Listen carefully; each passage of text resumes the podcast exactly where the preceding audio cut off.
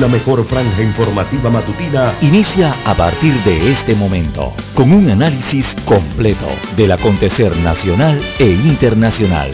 Noticiero Omega Estéreo. Omega Estéreo Noticias.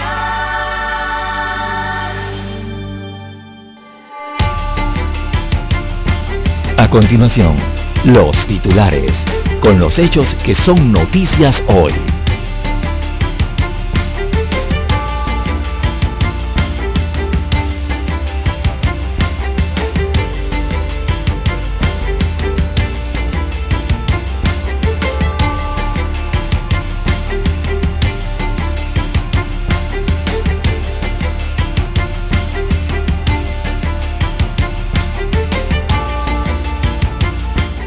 Ministro de Economía reconoce que las finanzas públicas están en rojo, rojo total. El MEF espera pedir para este año 2021 préstamos por 6 mil millones de dólares para poder pagar gastos de operaciones, inversión y amortizaciones y sobre todo la planilla estatal. Por otro lado, compromete 104.4 millones para la adquisición de vacunas anti-COVID-19. ETESA lanza estudio de impacto ambiental 3 para proyecto de la cuarta línea de transmisión eléctrica que toma por la comarca Nove Buglé. Este estudio costará 4.2 millones de dólares. Aprueban en tercer debate proyecto que modifica la ley orgánica de la Fiscalía Electoral. Las enfermeras en voz alto se van a paro de labores a partir de hoy miércoles. Solo atenderán las urgencias. Así es. Y esto se da tras reunión sostenida donde pues no han recibido una respuesta concreta por parte del MINSA y de la Caja de Seguro Social. Panamá restringirá el ingreso al país de personas provenientes de la India. Los indios están desesperados por salir del país ante el incontrolable COVID-19, la falta de hospitales, camas atención y medicamento. Los que salen son los que pueden. El resto pues quedan allí a lo que Dios quiera. Ministros presentarán proyecto de ley a la Asamblea para prevenir blanqueo de capitales y la evasión fiscal. Viene la ley de dominio. Asamblea Nacional ratifica a Gabriela Mauet como nueva directora de la CENIAF. Hay dos menores de edad eh, con COVID-19 y están en cuidados intensivos. Esto lo confirma el Hospital del Niño. Esto no se veía. Panamá extiende la misión de médicos cubanos para seguir trabajando combatiendo la COVID-19 en Panamá. También tenemos que el Partido Panameñista está en una encrucijada de vida o muerte en el escenario político. Y Cocle toma un respiro a lograr vencer a los herreranos anoche en un partido que estaba muy cerrado hasta el octavo episodio. Pues hoy puede definirse como quien se queda con la copa caja de ahorro. José Salara está muy contento y feliz. Está reído de oreja a oreja con esa victoria de los coclesanos, al igual que Don Dani. Bien, señoras y señores, estos son solamente titulares. En breve regresaremos con los detalles de estas y otras noticias. Estos fueron nuestros titulares de hoy. En breve regresamos. 7.30 AM. Infoanálisis, con entrevistas y análisis con los personajes que son noticia. La mejor franja informativa matutina está en los 107.3 FM de Omega Estéreo, cadena nacional. Omega Stereo tiene una nueva app. Descárgala en Play Store y App Store totalmente gratis. Escucha Omega Stereo las 24 horas donde estés con nuestra nueva app.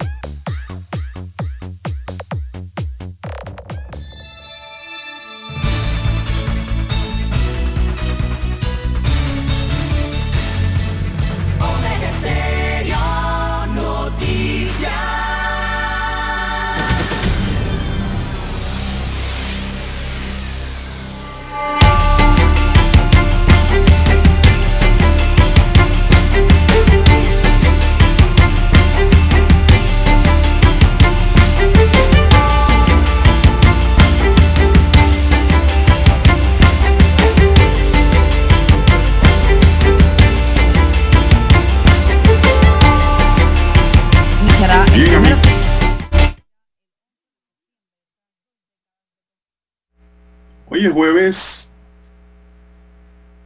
hoy es miércoles 28 de abril del año 2021, es miércoles, hoy es miércolito para los jugadores de lotería. En el tablero de controles nos acompaña don Daniel Arauz Pinto, en la mesa informativa les acompañamos César Lara. y un servidor Juan de Dios Hernández Sanjur para presentarle las noticias, los comentarios y los análisis de lo que pasa en Panamá y el mundo en dos horas de información, iniciando la jornada como lo hacemos habitualmente con fe y devoción, agradeciendo ante todo a Dios Todopoderoso por esa oportunidad que nos regala de poder compartir una nueva mañana, de poder llegar a sus hogares, a su puesto de trabajo y acompañarles en sus vehículos, sobre todo pues esta mañana fresca con un nuevo amanecer, pidiéndole a Dios salud, divino tesoro, seguridad y protección, sabiduría y mucha fe. Mi línea directa de comunicación para que la note la tenga allí es doble seis catorce catorce cuarenta y cinco doble seis catorce catorce cuarenta y cinco es mi línea directa de comunicación entonces Lara tiene el Twitter Lara ¿cuál es su cuenta? Bien, estamos en las redes sociales, en arroba César Lara R, arroba César Lara R es mi cuenta en la red social Twitter, allí puede enviar sus mensajes, sus comentarios, denuncias, fotodenuncias, también los reportes de sintonía, el reporte del tráfico, todos esos incidentes, accidentes. Bueno, lo que usted se encuentre sobre la vía, usted puede reportarlo allí, información que le sirve al resto de los conductores. Buenos días, don Juan de Dios, a usted, Daniel, en los controles, también a todos los amigos oyentes aquí a nivel de la República de Panamá, todas las comarcas, todas las provincias, los que están en el área marítima también, ¿verdad? Y nos sintonizan a esta hora de la mañana. Los que están fuera de fronteras, conectados en la www.omegaestereo.com, con la magia del ciberespacio, bueno, ahí llega la señal de Omega Estéreo, también los que nos sintonizan a través del app, ¿verdad? En sus eh, aparatos móviles, sus celulares o tablets. Eh, bienvenidos sean todos, si no la tiene aún, la puede descargar en su tienda favorita. También los que nos escuchan a través de las diversas plataformas en las que llega la señal de Omega Estéreo. Si está en casa, los que están viendo televisión también pueden escuchar Omega Estéreo solo marcando el canal 856. Ahí llega la señal de Omega Estéreo a su aparato de televisión. Buenos días, don Juan de Dios, ¿cómo amanece para mitad de semana? Bueno, muy bien, muy bien, estamos bien, gracias a Dios. Nuevamente, pues estamos aquí al aire, de vuelta. Así es. Y vamos a entrar en materia informativa de inmediato, Lara. Hay que entrar por donde hay que entrar el COVID-19 sigue siendo la noticia de primera plana del mundo. Así es. Serio. Y tenemos que en las últimas 24 horas se han reportado en el país tres nuevas defunciones por coronavirus.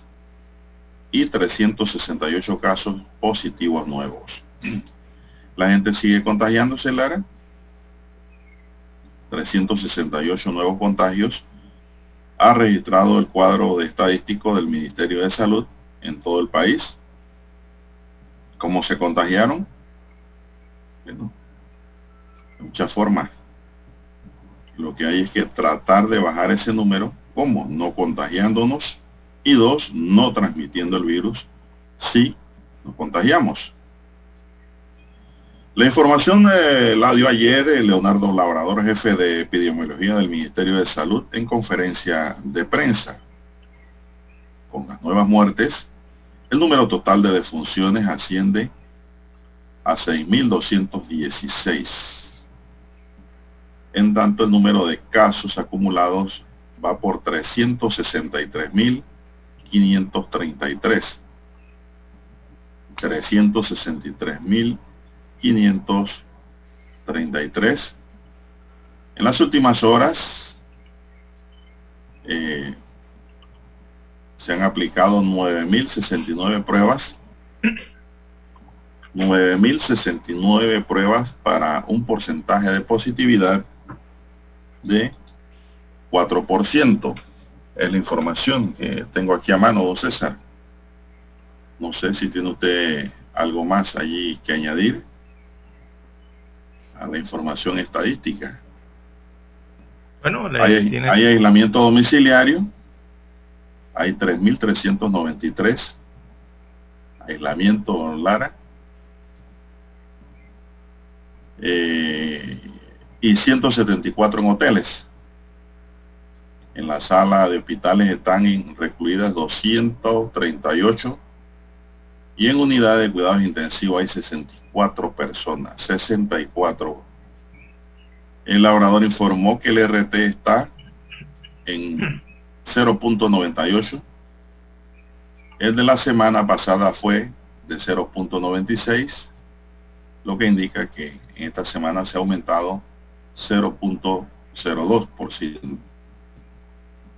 Es decir, que hay ahí un indicador que preocupa a todo mundo y máxime cuando pues han habido aumentos significativos en países cercanos como Costa Rica, Colombia y toda Sudamérica. ¿Qué información adicional nos puede dar ahí don César sobre el tema? Bien, don Juan de Dios. Eh, bueno, la tasa de positividad, como usted bien señala, se ubica en el 4%, después de haberse aplicado 9.059 pruebas 368 dieron positivos, son los 368 nuevos contagios, nuevos casos diagnosticados en las últimas 24 eh, horas, repetimos, para una tasa de positividad de 4%. Eh, Esa es la tasa que hay que bajar. Bien, entre los corregimientos con más casos eh, en las últimas 24 horas, según los, las pruebas que se han realizado a nivel nacional, tenemos que eh, Santa Fe de Veraguas, en la provincia de Veraguas, se encuentran 16 casos nuevos el día de ayer. Eh, el distrito de David, en la provincia de Chiriquí, registró ayer 15 casos nuevos. San Francisco con 13 casos, este es el corregimiento de Ciudad Capital. Eh, Las Lomas, pero de Chiriquí, allá registraron 11 casos, al igual que la Concepción, en Chiriquí también han registrado 11 eh, casos entonces en las últimas 24 horas. Son las localidades en donde se han registrado la mayor cantidad de casos, aunque son relativamente, han descendido los montos. Eso es bueno. Eh, durante la semana epidemiológica, entonces que culminó el pasado sábado, se observó una reducción del 12% de los casos con relación a la semana anterior. Eh, la tasa de mortalidad, veamos el cuadro, eh, se mantiene, bueno, pareciera estar estable, con 143.000.9 eh, fallecidos por cada 100.000 habitantes en Panamá, mientras que el número reproductivo efectivo, como bien señala usted, está en 0.98, se mantiene entonces por debajo del 1%. Eh, la Organización Panamericana de la Salud, que es la Oficina Regional de las Américas de la OP, de la Organización Mundial de la Salud, eh, en su último informe entonces reconoce que Panamá eh, ha logrado mantener uno de los uno de los de las mm, digamos de las tasas más bajas de letalidad y de hospitalización hasta el momento. Aunque si nos vamos al tema de la mortalidad, la tasa de mortalidad, allí entonces cambia la situación. Panamá se presenta como uno de los que presenta mayor eh, mortalidad en la región de las Américas, o sea, fuera de los Estados Unidos. Eh, bueno, son las cifras que se tienen hasta el momento. Eh, hay que seguir trabajando, manteniendo las medidas de seguridad en cuanto a los ciudadanos aquí a nivel de, la República para mantener baja estas cifras. Bueno, habrá restricciones de viajes para la India. Después del cambio estaremos eh, dando a conocer eh, qué medidas se tomaron al respecto. Bueno, hay que también enviar un saludo a todos los profesionales de la salud y seguridad ocupacional que hoy celebran su día. Felicidades. Vamos a la pausa, don Dani, regresamos. Noticiero Omega Estéreo. La mejor franja informativa matutina está en los 107.3 FM de Omega Estéreo, 530 AM. Noticiero Omega Estéreo presenta los hechos nacionales e internacionales más relevantes del día. 730 AM. Infoanálisis. Con entrevistas y análisis con los personajes que son noticia. De 8 y 30 a 9 y 30 de la mañana, sin rodeos, con Álvaro Alvarado. De lunes a viernes por Omega Estéreo.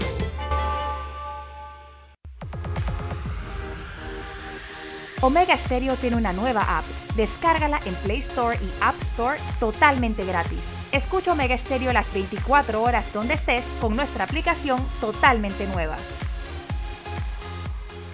En centrales telefónicas, la casa del teléfono es tu mejor opción asesoramos y ofrecemos buena atención. Con años de experiencia trabajando para ti. La casa del teléfono, ubicados en Via Brasil y Vista Hermosa. La casa del teléfono, líder de telecomunicaciones. La casa del teléfono,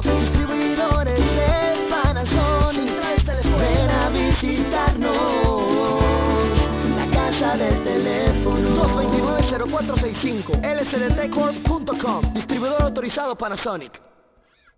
Para anunciarse en Omega Estéreo, marque el 269-2237.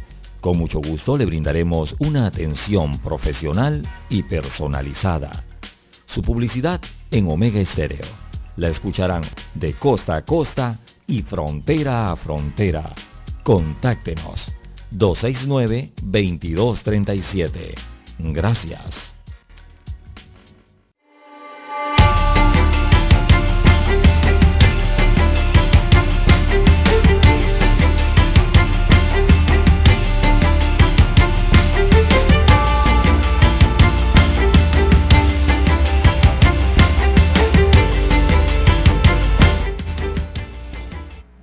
Continuamos.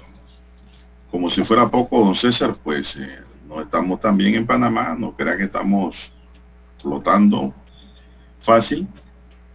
Ahora la Asociación Nacional de Enfermeras hace una asamblea general extraordinaria en la que aprueba por mayoría convocar a todas las enfermeras y enfermeros del país a un paro de labores por 24 horas a partir de hoy desde las 7 de la mañana.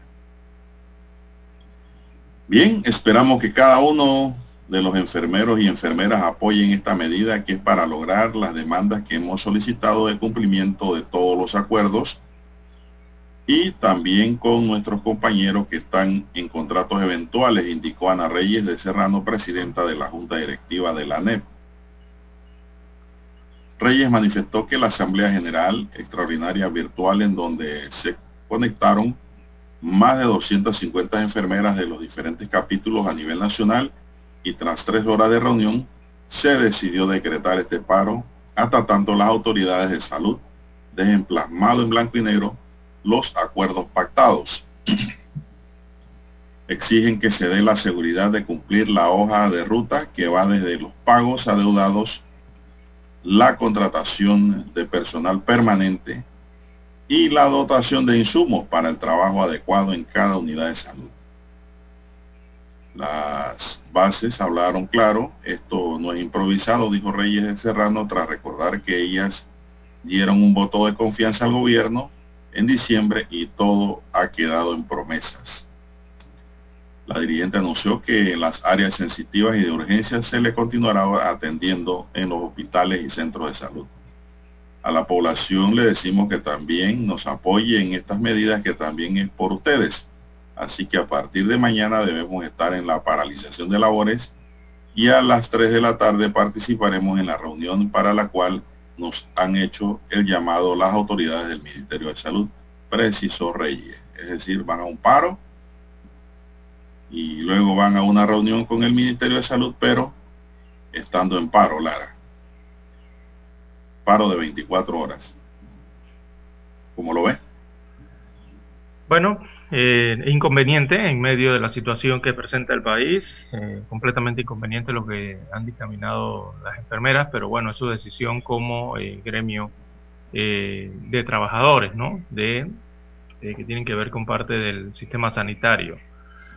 Em, don Juan de Dios, este paro señalan, yo lo veo principalmente por eh, que es el tema de, que, de, los contratos temporales. Eso de que, de que los guantes, no hay guantes para esto y para otro, eso es como la parte menor ¿no? de la situación eh, en la cual basan las enfermeras eh, su protesta y que la van a llevar a paro a partir de las 7 de la mañana del día de hoy eh, vienen exigiendo el tema que tiene que ver con las permanencias de enfermeras o enfermeros que en su momento fueron contratados como personal temporal para cubrir puestos eh, dentro de los hospitales con motivo de la pandemia de la COVID-19. Eh, yo no sé, don Juan de Dios, cuando, cuando las personas firman un contrato que es de carácter temporal. Yo no sé si en Panamá eh, es que aquí se firma temporal y después eh, se obliga a que se le establezca un puesto permanente eh, por ese trabajo que se está contratando de forma temporal. Y lo digo así porque en su momento las autoridades señalaron que no habían permanencias para llenar respecto a esos contratos, refiriéndome específicamente el de las enfermeras. Y por eso estaban buscando partidas eh, para hacer contrataciones de carácter temporal, ¿verdad? Pero bueno, ahora las enfermeras están exigiendo que esos contratos temporales eh, sean convertidos en puestos permanentes, que no sabemos si dentro del presupuesto general del Estado o la capacidad que tengan, suponemos que la caja del Seguro Social del Ministerio de Salud, en donde fueron contratadas, tengan la capacidad de generar esas nuevas, esos nuevos puestos permanentes, ¿no? Dentro eh, de sus presupuestos, por lo menos del presupuesto aprobado para este año. Así que principalmente va por allí lo que tiene que ver entonces con las enfermeras, don Juan de Dios, y su exigencia de que el personal que ha sido de contrato temporal pase a ser un personal permanente está y estable, ¿no? Para realizar evidentemente lo que son las actividades normales eh, dentro de los hospitales en cuanto a estas contrataciones de las enfermeras. Bueno, interesante lo que usted plantea, don César, pero hay otros elementos, otras aristas, pienso yo, que el tema de fondo para las enfermeras es que se les pague también si uno... La deuda, se le pague su tiempo trabajado, ¿verdad? Porque trabajo hecho, trabajo pagado. Eso es así. Correcto. Nadie trabaja para crédito. Así no. Y el Ministerio de Salud, también la Caja de Seguro Social deben saber que empleadas temporal o permanentemente tienen que pagar las obligaciones. Claro, correcto. de manera oportuna. Yo pienso que a las enfermeras, al personal de salud, no solo a las enfermeras, mire, todo el personal de salud y administrativo tienen que mantener el pago al día y no esperar que se acumulen semanas, quincenas y meses para luego hacerle frente a esa obligación. Entendemos que las cifras están en rojo, como dijo el ministro de Economía y Finanzas, por lo que se va a pedir una suma millonaria para este año, inclusive para pagar planilla, porque no hay recursos, Lara.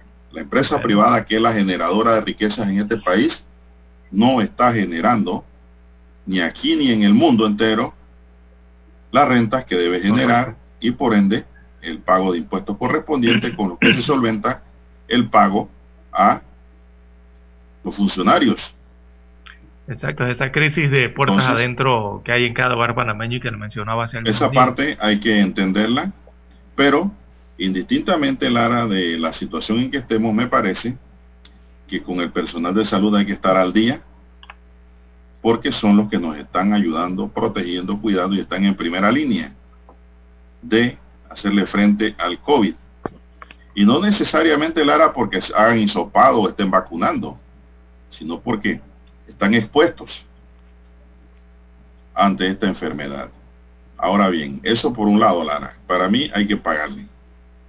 Yo siempre lo he dicho que a todo trabajador hay que pagarle su dinero. Hay que pagarle su dinero de manera oportuna, no cuando me da la gana o cuando yo pueda. Si no lo puedo contratar, no lo contrato entonces, ¿verdad, Lara? Cierto. Así es, correcto.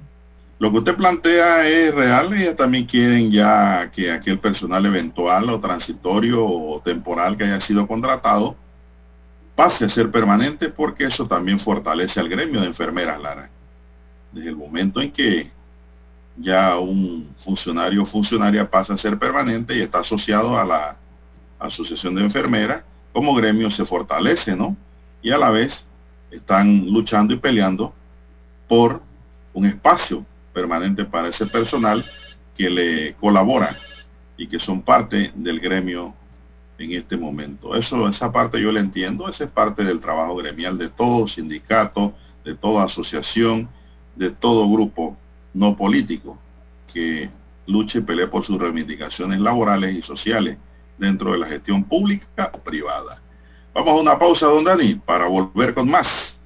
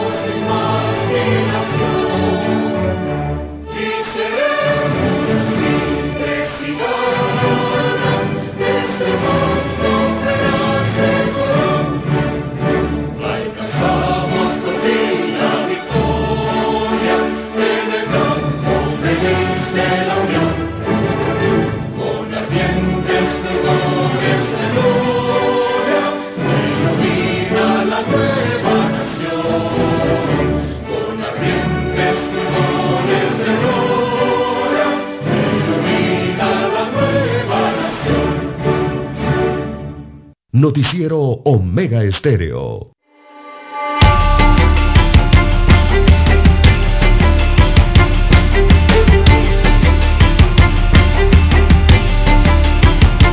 Bien, seguimos, don César. Panamá en su medida de control restringirá a partir de este lunes 3 de mayo el ingreso al país de personas provenientes de la India ante el incremento de casos de COVID-19 en ese país asiático, según anunció el ministro de Salud Luis Sucre quien también dio a conocer la autorización para la presentación artística de orquestas o grupos musicales en diversos locales.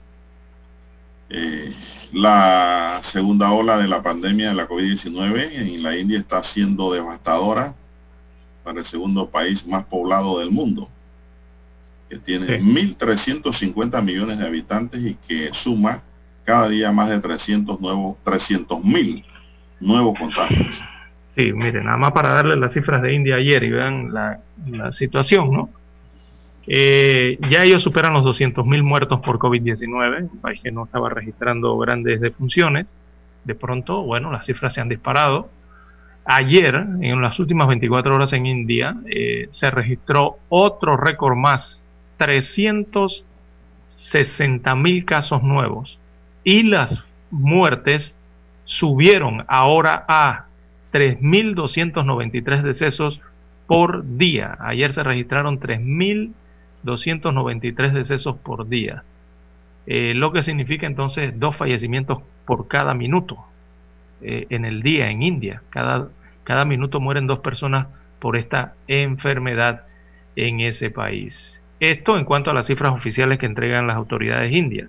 Por supuesto que se entiende que hay un subregistro en este país y por lo cual la cantidad de contagios y la cantidad de muertes, sobre todo de muertes, se entiende que puede ser mayor a la que dan las autoridades cada, eh, cada día, ¿no? cada 24 horas. Así que está eh, preocupante la situación en India y sobre todo, don Juan de Dios, también porque en India ya eh, han denominado la nueva cepa. Ahí hay una nueva cepa así como conocen, conocemos acá la P1 de Brasil, la P2 de Brasil, eh, la cepa de Nueva York, la cepa de California, la de la de la cepa británica, la cepa sudamericana. Eh, allá en India entonces también ya se ha, se, ha denominado eh, la nueva cepa, que producto de esta situación que están pasando ellos, ¿no? Y esa cepa, esa cifra, perdón, esa cepa o esa variante se llama B 1.617. Esa es el, eh, la denominación de esta variante india de la COVID-19 que ya se ha detectado en 17 países del mundo, esta variante. Entonces esta es la nueva cepa eh, que destaca por dos mutaciones en la proteína que cubre el coronavirus. tiene dos mutaciones sobre la proteína y los especialistas eh, creen que, que puede ser eh, bastante problemática esta cepa, eh, no tanto por la velocidad de transmisión, es lenta la velocidad de transmisión de esta nueva cepa de India, pero sí están llamando entonces a, pecar de cautelosos eh, al, resto del mundo, ¿no? Respecto a esta cepa de la India. Ya la OMS ha dado su advertencia en cuanto a esta nueva cepa surgida en Asia y advierten que esa variante podría ser más contagiosa y resistente a vacunas y terapias, según dice la Organización Mundial de la Salud en su último informe epidemiológico, en donde analizaron las muestras y eh, los epidemiólogos allá señalan que algunos análisis muestran una posible reducción de los efectos neutralizadores de las inyecciones, o sea, de las vacunas, frente a esa cepa eh, de India, ¿no? Eh, por eso, bueno, los países están tomando sus medidas, don Juan de Dios, y una de ellas es evitar el, mantener eh, restricciones al tema de la, del ingreso de ciudadanos indios a sus países, así como lo va a hacer Panamá. Bien, don César, bueno, también ayer se anunció que se podrá tener actividades al aire libre con orquestas restaurantes abiertos, bares abiertos, pero las orquestas solamente pueden contar con seis miembros. ¿Qué le parece? Eh, eh, exacto, y no es para bailar, ¿eh? digo, para bailar en su casa, en la sala de su casa, en la terraza de su casa. Será de forma virtual si hay alguna transmisión o será quizás para amenizar algún ambiente, pero sin pista de baile, don Juan de Dios. Es de esa forma que los están autorizando. Sobre todo, Lara, pienso, sí, eso es como para darle alguna actividad a los artistas, ¿no? Claro, sí. También se anunció que a partir de este miércoles inicia la estrategia Panavac Retorno a Clases, en donde se vacunará el personal docente y administrativo de 93 escuelas a nivel nacional que no están vacunados.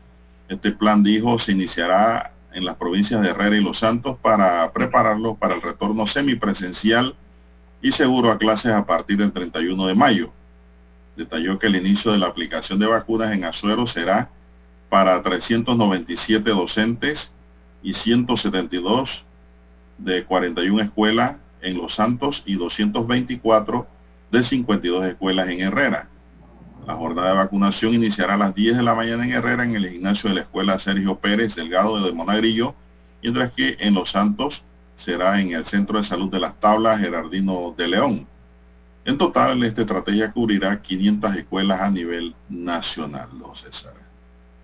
Bueno, y usted sabe, don César, aquí anexado a esto que ayer se comentaba como que en Agua Dulce se rompió la burbuja y el aforo.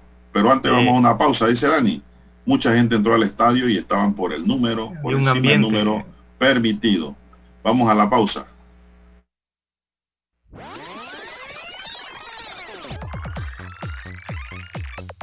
Omega Stereo tiene una nueva app. Descárgala en Play Store y App Store totalmente gratis. Escucha Omega Stereo las 24 horas donde estés con nuestra aplicación 100% renovada.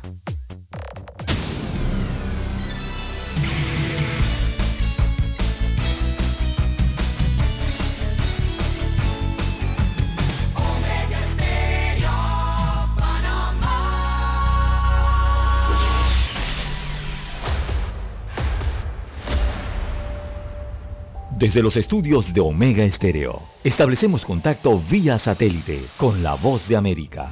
Desde Washington, presentamos el reportaje internacional.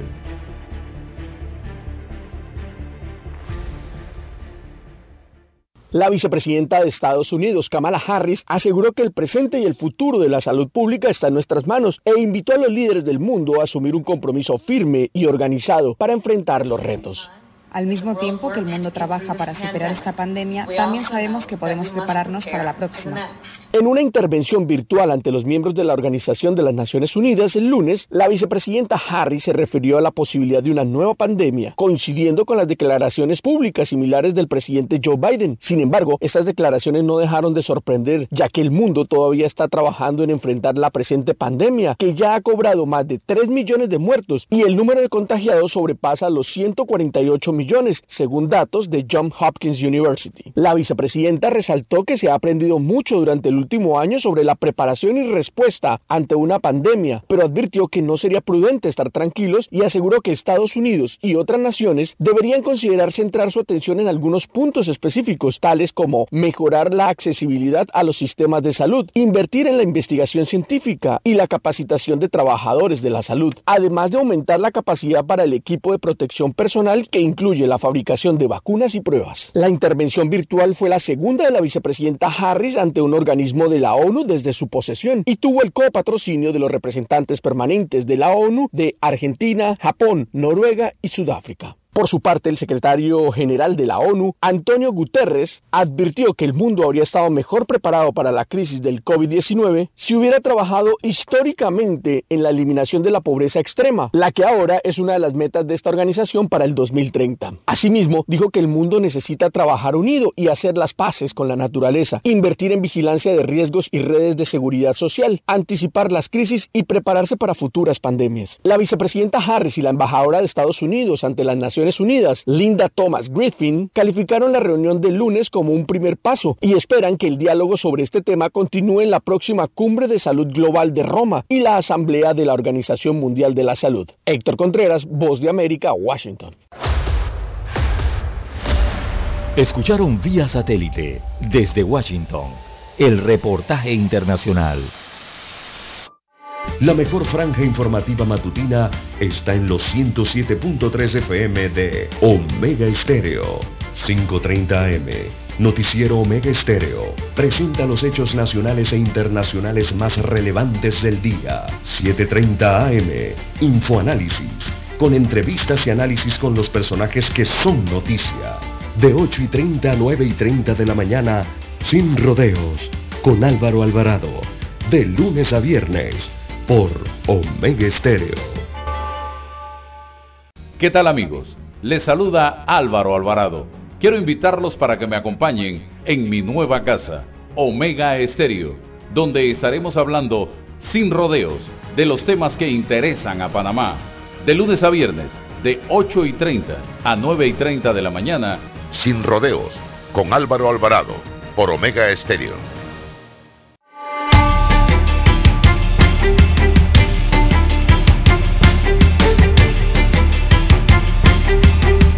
Seguimos, don César. ¿Qué hora tienes allá? Bueno, acá en el centro geográfico del país, pero no me, eh, en la provincia de Coclé tenemos las 6.15 minutos de la mañana, las 6.15 minutos de la mañana en todo el territorio nacional.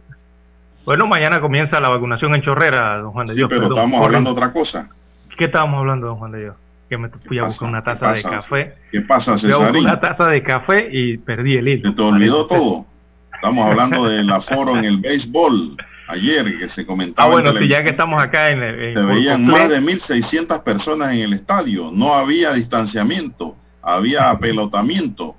había, había burbuja. Bueno, pero hay que ver si la gente fue, la- hay muchas personas fueron en familia, recordemos que este es familiar. ¿no? Aún así, Tiene su no puede haber una no puede haber una burbuja del tamaño del estadio, No, ni claro lo que no, permitido. exactamente.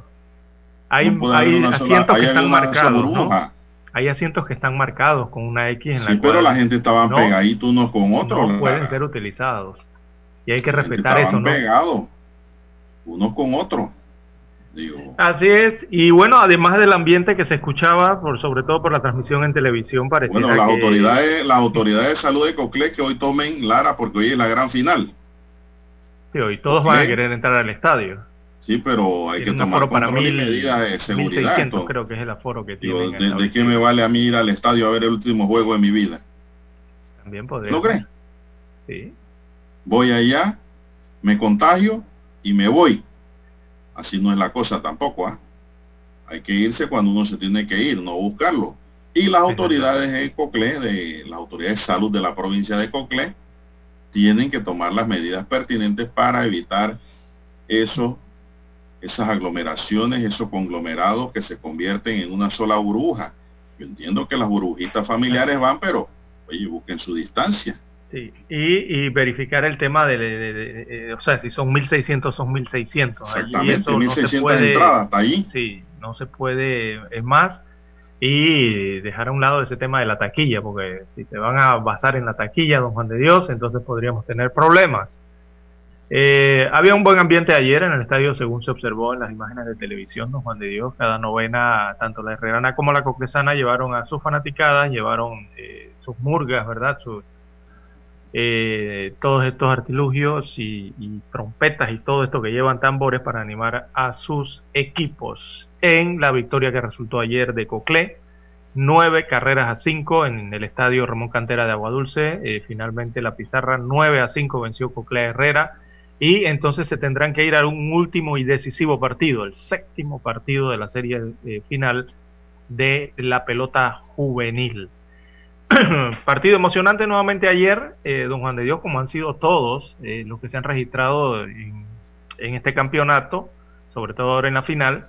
Y bueno, en ese séptimo episodio que, que Cocle iba cómodo, cinco carreras por uno, eh, la ventaja la tenía Cocle, y en un solo inning, don Juan de Dios, en una sola entrada allí, eh, en la séptima, bueno, se puso 6 a 5 de la nada, don Juan de Dios, y regresaron los herreranos y se metieron en juego 6 a 5 después de que Cocle Bueno, yo pensaba que fácil, era la ¿no? ya ya Lara, yo pensaba que pero de- hasta ahí. despertó la ofensiva coclesana posteriormente y se fue al 9. Yo pensaba que llegaban hasta ahí los coclesanos cuando digo, viene la maldición de nuevo. Qué miedo. la maldición de los últimos innings. Qué miedo tienen los coclesanos al noveno episodio. Ah. Sí, sí al, noveno episodio. Ya estamos como la selección mayor de fútbol, ¿se acuerda? Pero ayer se viró la tortilla en el noveno. Ayer se viró la tortilla en el noveno cuando Cocle le montó un rally grande a los coclesanos, a los herreranos y yo pensé que ya era el final de Cocle Lara cuando se fueron a una diferencia de una carrera y la base llena. Así que lo que le dije a mi señora es quíteme ese juego, por favor, y póngame eh, fruto prohibido. Voy a seguir viendo mejor fruto prohibido. Había agarrado una rabia allí. Cuando regresé, cuando regresé ya los coclesanos habían dominado la situación y la diferencia era de una carrera a favor de Cocle. ¿Qué pasó, don Juan de Dios? ¿No confía en su novena? Digo, en la novena de su señora. Exactamente, la novena de ella. es la suya, es la de su señora. No, no, mi novena es la de San Judas Tadeo. tiene, que apoyar, porque si no, bueno, San Judas Tadeo, Lara, San Judas Tadeo es el santo de los abogados, ¿sabía eso? Así es. Santo de los casos difíciles. Bueno, así que Cocle, pues ayer, amigos, eh, claro que ayer San Judas Tadeo lo convoqué también para que ayudara a Cocle y parece que nos escuchó. Así es. Cocle ardió nuevamente en el estadio Ramón Cantera para vencer 9 a 5 a los herreranos y forzar un séptimo partido y decisivo. Así es en el béisbol juvenil 2021 Copa Caja de Ahorros. El séptimo partido se disputará nuevamente en el estadio Ramón Cantera de Aguadulce hoy a las 7 de la noche, Lara. Hoy vas. Eh, no, no, yo quisiera ir, pero mejor he, pensado el tema de la pandemia, así que mejor lo veo por virtual, lo veo por televisión.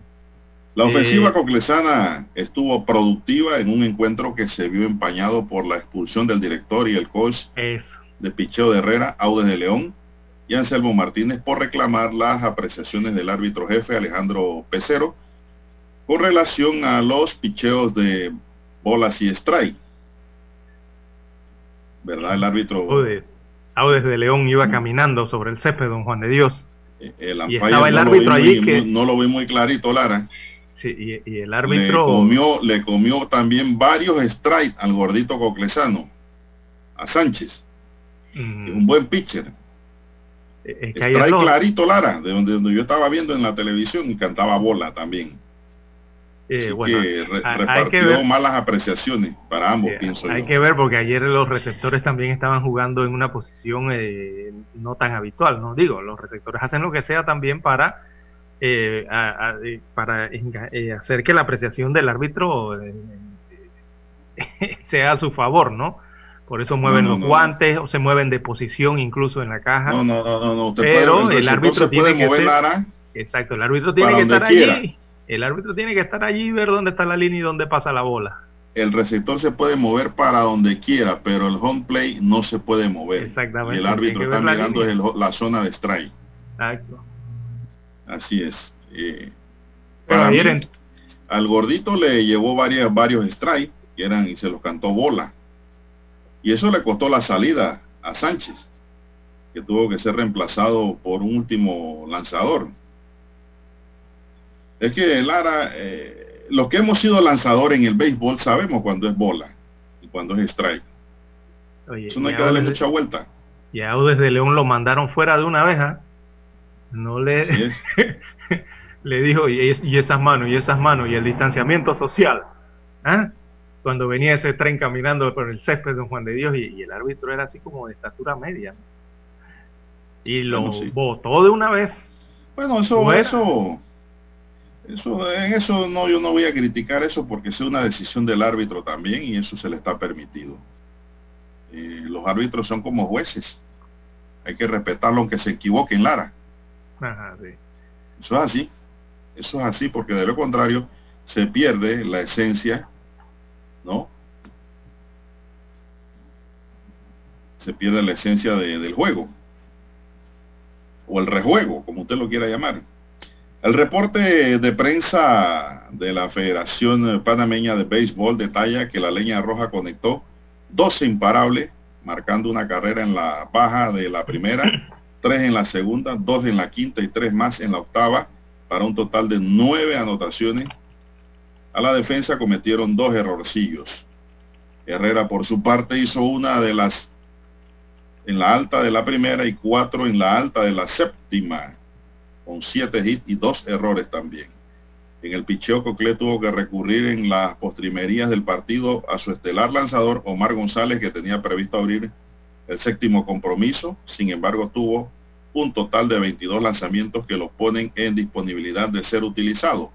Omar estaba previsto para abrir el séptimo juego, pero primero se tenía que ganar ayer, Lara. No había mañana. Claro, eso es así, ¿no? Así es. Así que pues, esa fue la dirección de Merón ayer dirigió muy bien el juego, el piloto de los coclesanos. Y pues sacaron, sacaron la casta realmente. Cocle hizo buenas jugadas ayer, Lara, sorpresivas, se parecía a Panamá Metro, pero lógicamente tienen a un metrillo dirigiendo. Un buen jugador que fue Rodrigo Merón, que siempre lo recordamos por su participación como deportista activo en cuanto a la participación en el cuadro. Era una bujía metropolitana y ayer le puso picante a los coclesanos y los coclesanos pues hicieron jugadas interesantes ayer al estilo metrillo, dejando desconcertado a los herreranos.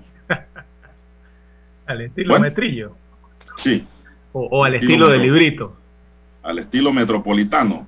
O al estilo del librito. No, el librito no, jugadas que también inspiran de los propios jugadores. Ajá. Ahí hubo un toque coclesano que sorprendió a todo el mundo. Que hasta yo, donde estaba sentado en mi butaca, salí a buscar la bola y no llegué. Todo el mundo quedó quieto en base. Un toque sorpresivo que hizo un, coclesano, que no tengo el nombre aquí. Que fue que yo pienso que ahí fue donde se empezó a descalabrar eh, eh, el juego para los herreranos anoche. ¿Te vio el juego? Sí, vi parte del juego, no, no los nueve episodios, pero sí la, el primer tercio, hasta cuando llegaron allí el, al límite, ¿no? Ese de 6-5. Bueno, ahí salí a hacer algunas cosas y regresé nuevamente y ya encontré el partido A.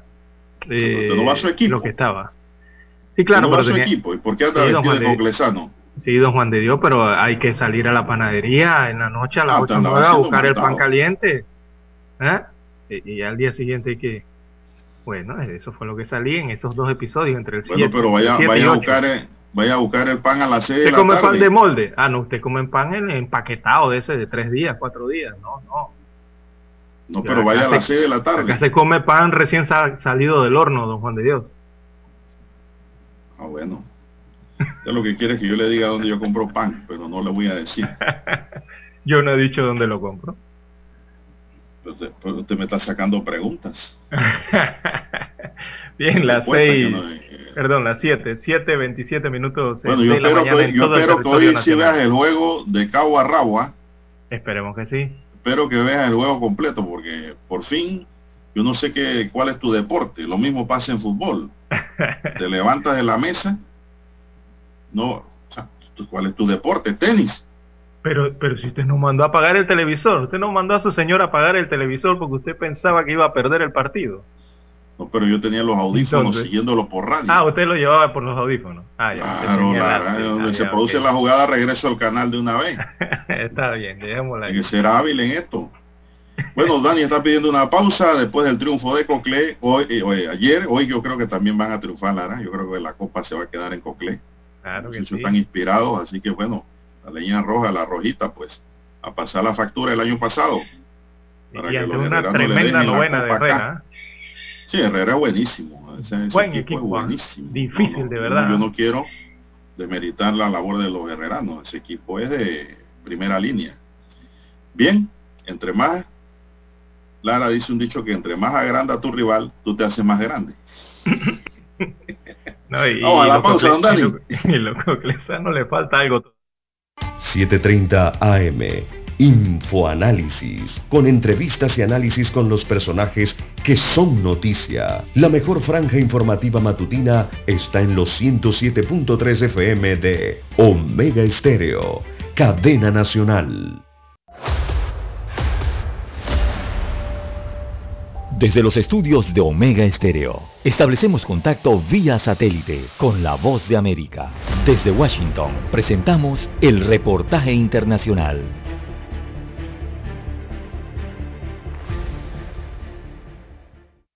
La situación es dramática. Una crisis humanitaria está viviendo esta población colombiana arauquita por el éxodo de migrantes venezolanos quienes les siguen huyendo a los enfrentamientos entre las disidencias de las FARC y las fuerzas militares venezolanas. Estuvimos en los más de 20 refugios en donde se encuentran estos ciudadanos y dialogamos con ellos, como la señora Carmen Salcedo. Nosotros cruzamos el río, normal por canoa, pues nos cruzaron ese día nosotros. Pues sí, nos dio miedo porque, dígame, como dice dicho, uno viene arreglando la vida, que lo juegan a uno por ahí, pues uno le pide mucho a la mano de Dios que lo ayudaran a uno mucho en el camino. Las autoridades colombianas aseguran que se han articulado con entidades nacionales y organizaciones internacionales para mitigar esta crisis humanitaria con la situación que están viviendo los ciudadanos venezolanos en la frontera desde el departamento de Arauca. Al respecto, dialogó con la voz de América el coronel Luis Atuesta, es el comandante de la policía de la región. Espacios de bienestar precisamente para, para mejorar sus condiciones de vida eh, mientras digamos la condición de normalidad permite que, como lo han venido haciendo algunas familias, permitan retornar a sus lugares de origen. Lo único que anhelan estas personas es poder retornar a sus hogares desde donde salieron desde hace más de un mes. Zuli Pulido es otra migrante venezolana. Sí, que no, no quieren volver a su casa, allá dejamos todo. Y es triste perder todas las cosas de uno que ya lo hemos tenido con tantos sacrificios y luchas. Desde Arauquita continuaremos con la entrega de estos informes especiales por todos los servicios informativos de la Voz de América. Jair Díaz, Voz de América, Arauquita. Escucharon vía satélite desde Washington el reportaje internacional.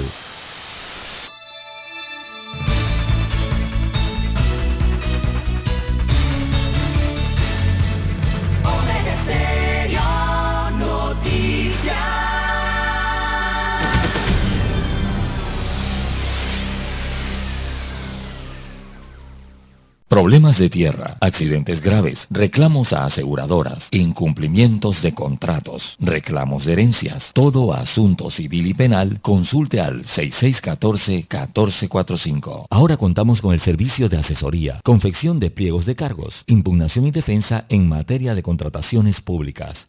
6614-1445. Noticiero Omega Estéreo.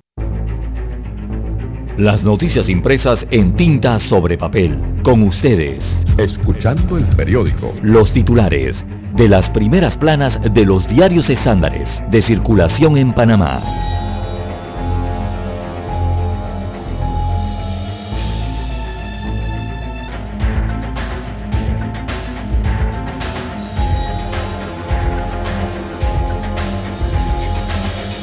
Bien, amigos oyentes, el diario La Estrella de Panamá, la decana de la prensa nacional, titula para hoy, Ministro de Economía y Finanzas reconoce que las finanzas públicas están en rojo. Así que la tipografía del periódico precisamente está en ese color, en rojo, así como lo dice la palabra. El ministro de Economía y Finanzas, Héctor Alexander, dijo que las finanzas públicas están en rojo como resultado de la crisis sanitaria forma de pregunta hace la estrella de Panamá. ¿Qué significa eso? Bueno, es plata prestada para poder pagar operaciones, según explicó el propio ministro Alexander. Sigue endeudándose el país. En más títulos eh, para la mañana de hoy del diario La Estrella, la labor de donar comidas y apoyar el acceso a los alimentos durante la pandemia, reportaje en la página 4B de La Estrella. También Isabela Rodríguez y Franklin López representarán al país en feria científica en los Estados Unidos de América. Aparece fotografía de ellos en la página 2B del rotativo. En el tema político, panameñismo enfrenta su pasado y pugnas del presente hablan de este partido político en la estrella, dice que el partido panameñista navega para mantener el legado ideológico de su fundador Arnulfo Arias Madrid ante las pugnas de sus actuales líderes. Analistas coinciden en que el colectivo enfrenta la división de dos corrientes que luchan por el control. En otros títulos de la decana de la prensa nacional para hoy, ETESA abre licitación para estudio de impacto ambiental de la cuarta línea de transmisión eléctrica, así que es eh, el acto público. También Asamblea Nacional ratifica a Graciela Mauat como directora de la CENIAF. Esto se registró anoche. Eh, también el MINSA extiende la misión de médicos cubanos, así lo ha informado el Ministerio de Salud, de Salud que extendió por dos meses más la permanencia de 122 médicos especialistas cubanos que llegaron al país en diciembre pasado para unirse a la lucha contra la pandemia de COVID-19. La fotografía principal del rotativo eh, fue captada en uno de los centros eh, educacionales de el INADE. Así que el INADE reinicia clases presenciales. Versa el pie de foto que el INADE reinició clases eh, de manera presencial luego de recibir la certificación del Ministerio de Salud.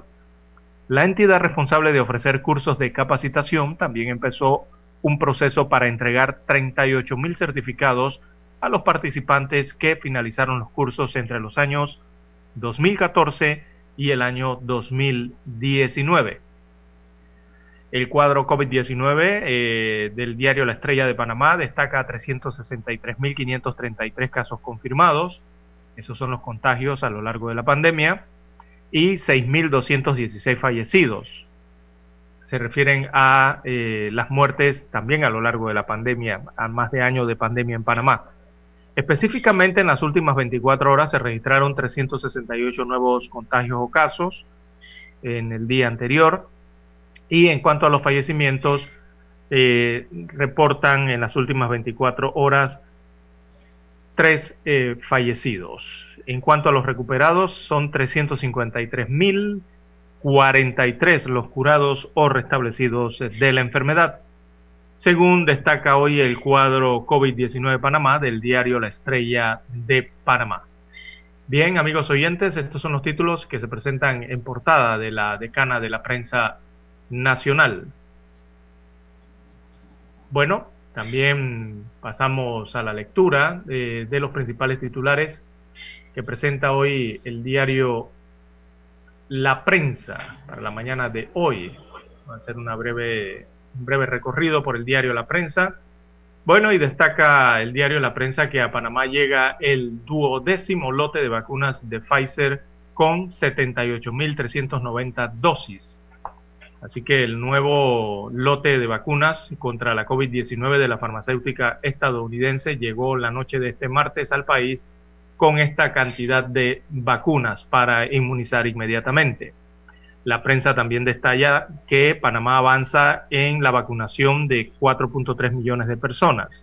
Un estimado del 13% de la población vacunable, o sea, los 4.3 millones del país, ha sido vacunada con al menos una dosis de la vacuna contra la enfermedad de la COVID-19, el 13%. También debate de la Caja del Seguro Social se topa con, compleja crisis fiscal, eh, la crisis del programa de invalidez, vejez y muerte IBM, que ve como sus reservas eh, para el pago de pensiones se van agotando, coincide con una delicada situación de las finanzas públicas del país. Esto tras el anuncio, la información que dio a conocer el ministro el día de ayer, el ministro de Economía y Finanzas, que las finanzas del Estado están en números rojos. También el MINSA y la Caja del Seguro Social se preparan ante un posible aumento de casos de COVID-19, así lo han informado ambas instituciones. Eh, al parecer no se confían, eso está bien, a pesar de los indicadores actuales de la pandemia por la COVID-19. En otros títulos, eh, para la mañana de hoy del diario La Prensa, sobre cero prevalencia perdón, poblacional por esta enfermedad se estima en 40%, así lo dice el Instituto Gorgas, eh, en cuanto al estudio de cero prevalencia por el COVID. Dice que las personas que han estado en contacto con el virus SARS-CoV-2 o generado anticuerpos es de alrededor de un 40%. También en el tema económico, desarrollan el reportaje Caja del Seguro Social impactada por la informalidad y el desempleo en el país. Se refiere el reportaje de la periodista Yolanda Sandoval a la tasa de desempleo, la galopante informalidad y la baja en la recaudación de la cuota obrero patronal. Esto ha intensificado la crisis que por años ha estado ocurriendo en el subsistema exclusivo de beneficio definido de invalidez, vejez y muerte del IBM. Bueno, si ya la jubilación para algunos es eh, llegar a la pobreza, imagínense usted la problemática que tienen ahora con la recaudación. Bien, amigos oyentes, estos son parte de los titulares que muestra hoy en portada el diario La Prensa. También el Banco Mundial eh, dice que hay que elevar la productividad y es clave para sostener el crecimiento económico, según lo dice el Banco Mundial. Eso lo habla sobre el potencial del crecimiento de América Central, incluido Panamá, en donde señala que los países dependen de un aumento de la productividad para asegurar un crecimiento sostenido de la economía. Bien, amigos oyentes, eh, esta es parte entonces de las notas que presenta el diario La Prensa para la mañana de hoy. Con ella damos por concluida la lectura de los principales titulares de los diarios estándares de circulación nacional. Hasta aquí, escuchando el periódico. Las noticias de primera plana, impresas en tinta sobre papel.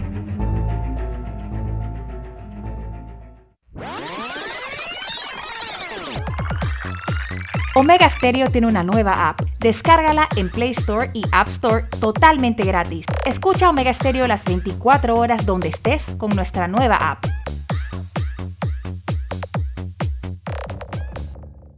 Para anunciarse en Omega Stereo, marque el 269-2237. Con mucho gusto le brindaremos una atención profesional y personalizada. Su publicidad en Omega Stereo la escucharán de costa a costa y frontera a frontera. Contáctenos 269-2237. Gracias. Cosas que haré ahora de jubilado. Jugar con mis nietos y que Ñita les haga un comidón. Hacer 45 minutos en la caminadora. Conectarme por videollamada para hablar con Tony. Verme la nueva temporada de mi serie favorita. Cuando estás jubilado, los momentos en familia se disfrutan más. Pide tu préstamo personal de recién jubilado y recibe un bono gratis de hasta 350 balboas. Llámanos al 875-55. Credit Corp Bank. Cuenta con nosotros. Cálculo de interés sobre saldo. Tasa de interés nominal desde 6.60%. Tasa efectiva 7.60%. 25 años plazo. El bono aplica para los 100 primeros préstamos de 5.001 en adelante. No aplican refinanciamientos. Promoción válida del 12 de abril al 12 de mayo de 2021. Para más detalle de la promoción ingresa a www.creditcorban.com. El 7 de febrero de 1981 ocurrió uno de los hechos más importantes de la radiodifusión en Panamá los panameños fuimos testigos del nacimiento de la mejor cadena nacional en FM estéreo. Las 24 horas. Omega Estéreo. 40 años de innovación.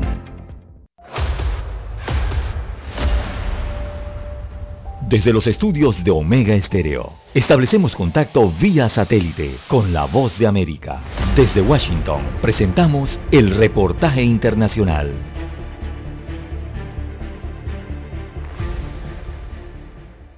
A un mes de haber sostenido su primera conversación vía telefónica, el presidente de México, Andrés Manuel López Obrador, y la vicepresidenta de Estados Unidos, Kamala Harris, sostendrán un encuentro virtual el próximo 7 de mayo con el fin de tratar asuntos bilaterales como la migración. El doctor en estudios latinoamericanos e investigador de la Universidad Nacional Autónoma de México, Raúl Benítez, consideró que el encuentro será en seguimiento a la participación del presidente López Obrador en la cumbre sobre el cambio climático ante el desacuerdo del gobierno de Estados Unidos con la propuesta mexicana de ampliar el programa Sembrando Vida a Centroamérica con beneficios migratorios posteriores. Consideró que corresponde al gobierno mexicano regular los flujos migratorios en territorio nacional y combatir el tráfico de personas con una estrategia de seguridad que al mismo tiempo respete los derechos humanos El profesor integrante del Centro de Investigaciones sobre América del Norte estimó que los 4 mil millones de dólares que anunció el presidente Biden invertirá en Centroamérica son insuficientes. Hay que hacer un plan Marshall como el que Estados Unidos hizo en Europa, no 4 mil millones de dólares. Y luego una cosa que tiene razón el presidente Biden es que no quiere darle el dinero a los gobiernos porque hay mucha corrupción en Centroamérica, en Centroamérica es muy escandalosa la corrupción y si se le dan a los funcionarios de los gobiernos de Honduras, Guatemala o El Salvador, ese dinero ni siquiera llega a los destinatarios finales y entonces se queda totalmente desviado el dinero en manos corruptas. Y sembrando vida, pues no, no, no, no va a ningún lado. Erika Guevara Rosas, directora para las Américas de Amnistía Internacional, confió en que haya avances en beneficio de la comunidad migrante. Y lo que esperamos es eso, un efectivo eh, redoblamiento de los esfuerzos para garantizar que las personas migrantes y refugiadas eh, serán respetados sus derechos humanos, que ninguna persona menor será recluida en centros de detención, que se buscarán métodos de colaboración y cooperación con los países de origen para intentar atender las causas estructurales que obligan a las personas a salir de sus países. Dijo que se espera que se modifique la relación que ha tenido Estados Unidos con los países de la región, que no sea de chantaje y que se deje de obligar a México a cumplir un rol nefasto que es el de oficial de deportación de los Estados Unidos con la militarización de la frontera sur. Sara Pablo, Voz de América, Ciudad de México. Escucharon vía satélite desde Washington el reportaje internacional. En 1981 apostamos a la calidad del sonido FM estéreo. Omega. En 2021 Seguimos a la vanguardia. Esta es la generación Omega. Somos Omega Estéreo. 40 años siendo la cadena nacional en FM Estéreo, pionera en Panamá.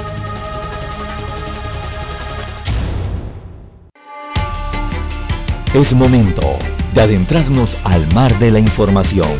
Este es el resultado de nuestra navegación por las noticias internacionales más importantes en este momento.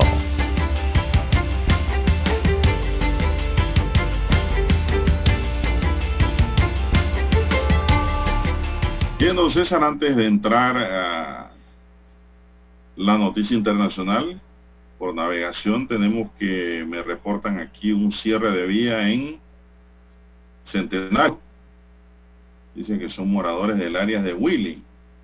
¿Ha ido a Willy? la vía Centenario. Sí, en la vía Centenario hay una protesta. Eh, en alguno de los dos accesos, el, que está hacia Panamá o el que está hacia Panamá Oeste. Bueno, eh, por lo que veo hacia Panamá, centro. Ah, okay.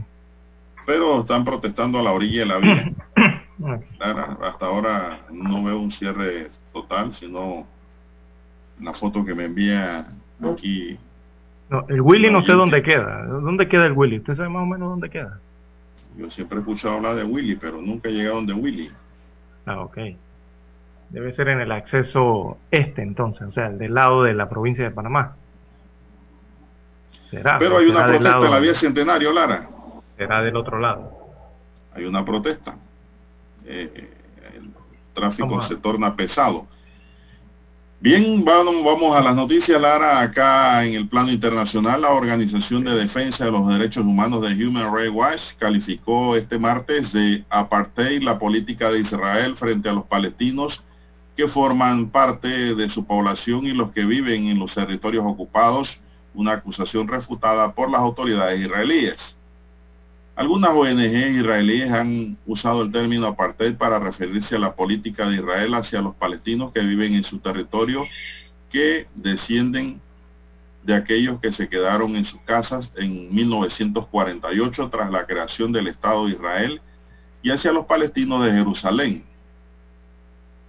Jerusalén Este, Cisjordania y la Franja de Gaza pero es la primera vez que una gran ONG internacional de defensa de los derechos humanos califica estas políticas de apartheid. Basándose en las investigaciones, Human Rights Watch concluye que el gobierno israelí mantiene una dominación deliberada de la población judía israelí sobre los palestinos en todo Israel y en, en los territorios ocupados, señala el informe publicado ayer. También cuando esta dominación deliberada se suma a una opresión sistemática y actos inhumanos. Se trata de un crimen del apartheid, incluye Human Rights Watch, diciendo que se basa en la definición legal del apartheid y no en una comparación con la política aplicada antiguamente en Sudáfrica con criterios raciales. Antes incluso de la población de la publicación de este informe, el Ministerio Israelí de Relaciones Exteriores dijo a la agencia Fran Press que se trata de un panfleto de propaganda sin ninguna vinculación con los hechos o la verdad y redactado por una organización movida desde hace tiempo por una agenda anti-israelí. Se defiende Israel. Sí, la autoridad palestina considera que el informe es un testimonio fuerte y creíble del sufrimiento de los palestinos. Por su parte, el movimiento islamista palestino jamás consideró una organización considerado una organización terrorista por Israel, estimó en un comunicado que el informe confirma apoyándose en pruebas que la ocupación sionista comete regularmente crímenes contra la humanidad a través de una política de apartheid y represión contra los palestinos. La información que tenemos aquí del plano internacional que nos llega, Lara, vía AFP. Bueno, es un informe eh, exactamente, el Human Rights Watch ya es una organización, una ONG de carácter internacional, don Juan de Dios. Muy reconocida. Sí, y, y, sus informes llegan a todo el mundo y muy reconocida, como usted bien señala, ¿no? De primera orden. Eh, y están hablando en ese informe entonces de lo que son las restricciones de movimiento que se tienen en, ese, en esos territorios, las confiscaciones de tierra, eh, de tantas cosas, ¿no? El, ya se habla incluso del traslado forzoso de los ciudadanos, o sea, de, las personas, la población, el, tema de la, de, la, residencia de la gente, ¿no? El, derecho a tener una vivienda o, tener un hogar, un lugar, un territorio donde habitar, y hasta la suspensión de, derechos civiles que se han registrado eh, y señala entonces este informe que es parte de los abusos que le indigan a Israel y que, que, dice el informe cometen entonces contra los palestinos. Es lo que dice el informe de Human Rights Watch.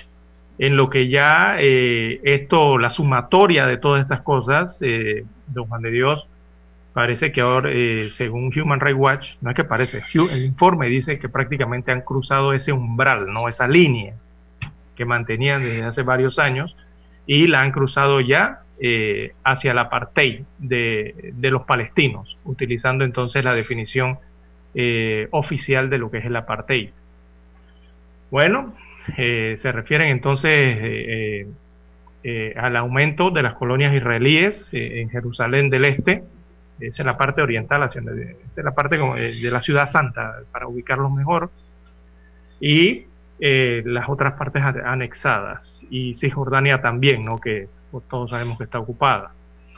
Así que, bueno, es el informe de esta Organización de Derechos Humanos que ha hecho un informe a nivel mundial de varios países, don Juan de Dios. Por ahí Venezuela tampoco se escapa hicieron un informe bien eh, duro en contra de Venezuela, del gobierno venezolano, de las situaciones de derechos humanos que se están viviendo allí. Pero dentro de todos los informes, el que más ha destacado es este, el de Israel, ¿no?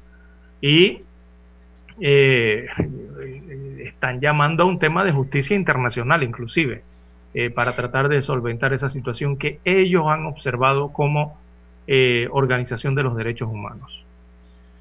Bien, seguimos, son las 6.52 minutos. Buenos días, Panamá. Están en sintonía de Omega Estéreo, cubriendo todo el país con un noticiero diferente para gente pensante, gente inteligente. La noticia comentada. El presidente de Chile, Sebastián Piñera, sufrió una dura derrota ayer cuando el Tribunal Constitucional rechazó la impugnación presentada por su gobierno contra la ley que permite un tercer retiro de hasta 10% de los fondos de pensiones que ahora promulgará sin perjuicio de no compartirla, admitió en un mensaje al país. Piñera dijo desde el Palacio Presidencial de la Moneda que promulgará el mismo martes la ley que permite el retiro de 10% de los fondos privados de pensiones, el tercero que se admite desde que empezó la pandemia en marzo de 2020 y que ha sido percibido por gran parte de la ciudadanía como la única tabla de salvación chilena rápida que, para mantenerse durante las largas cuarentenas porque el desempleo y la economía se han ido a pique. En estos tiempos de grandes dificultades y grandes adversidades que estamos enfrentando, es más importante que nunca que todos los que creemos en la libertad, en la paz y en la democracia, rechacemos todo tipo de violencia y respetemos nuestro Estado de Derecho, sostuvo Piñera. Si el Tribunal Constitucional lo decidió así, así será.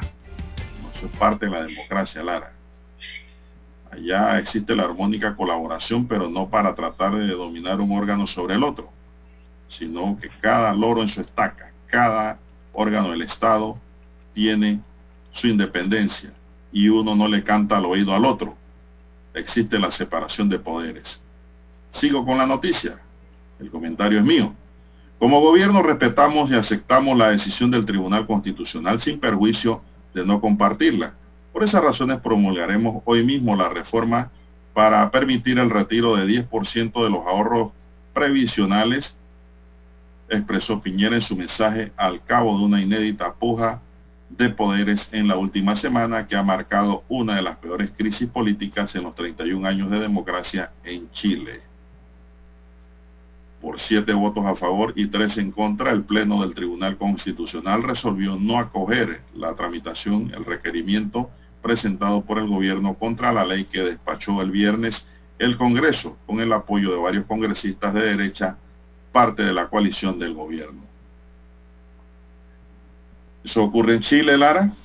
Sí, es un tema, un tema delicado porque tiene que ver con las jubilaciones, don Juan de Dios, en Chile. Bueno, pero, Recordemos que ese 10%, el 10%, allá le llaman a AFP, ¿no?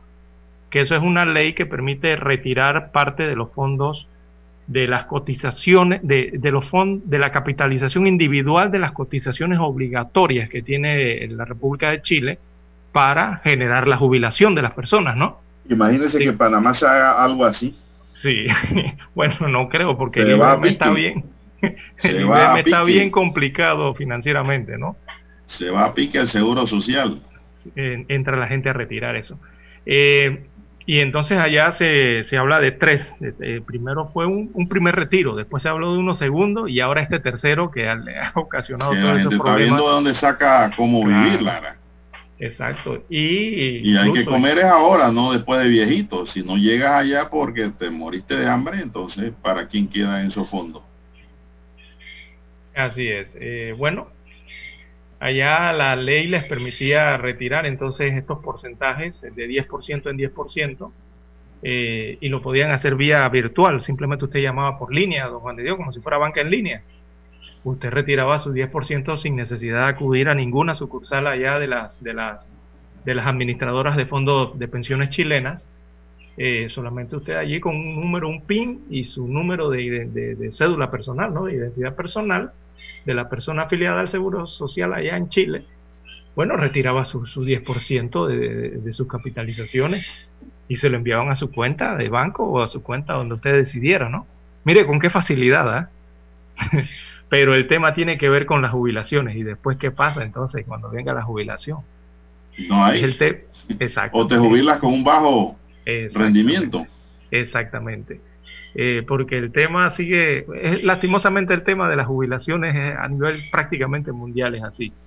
Eh, para muchos, por ejemplo, en Chile, jubilarse prácticamente para el la gran porcentaje de los chilenos significa volver a la pobreza o perder gran parte del estatus que tienen cuando se está trabajando o perder el poder adquisitivo, porque los porcentajes de jubilación son muy bajos. No es tan tan distante de los de Panamá, don Juan de Dios. Aquí cuánto es el cuánto es que te devuelven el 60%, ¿con cuánto te jubilan? 40 o 60%. 60, 60 por ahora. Por ahora, bueno, eh, allá para la clase trabajadora eh, eh, esto y aquí igual, para la clase trabajadora nuestra es igual, don Juan de Dios es lo mismo.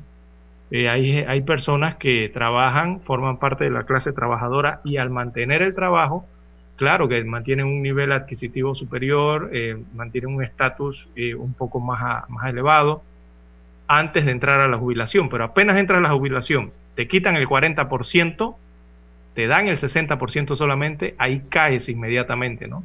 De ese estatus que tenías, bajas inmediatamente y caes a la línea de... algunos, no todos, caen en la línea de la pobreza. Por eso es que la gente no se quiere jubilar. Ahí iba, a ese punto iba Lara. Por eso es que la gente no se quiere retirar jubilado. De que se jubilan, se jubilan. Sí, es cierto. Retirar. se jubila. Sí, si no se quieren retirar es por eso. Entonces, Porque veamos. la veamos- economía se le contrae. Exacto. Entonces, economía veamos, familiar. veamos lo que está pasando en Chile, porque no va a ser muy diferente a lo que está pasando el resto de los países.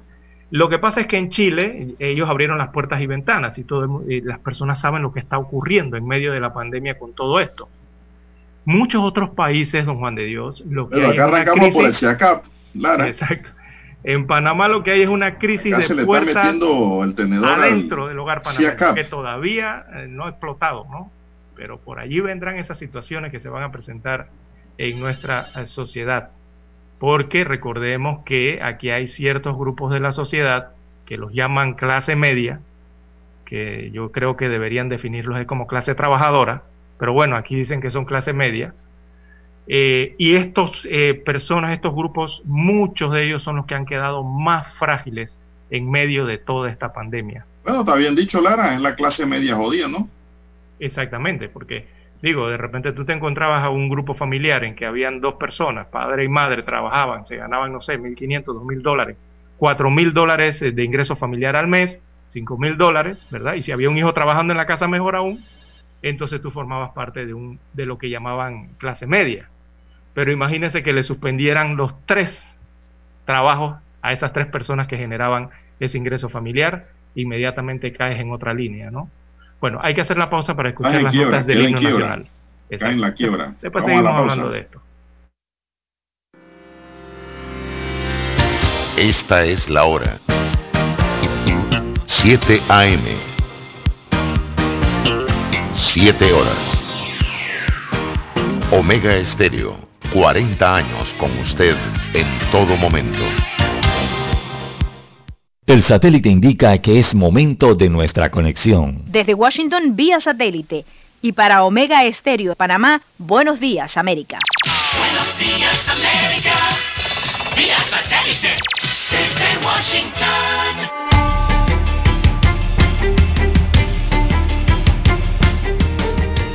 Desde Washington les informa Henry Llanos.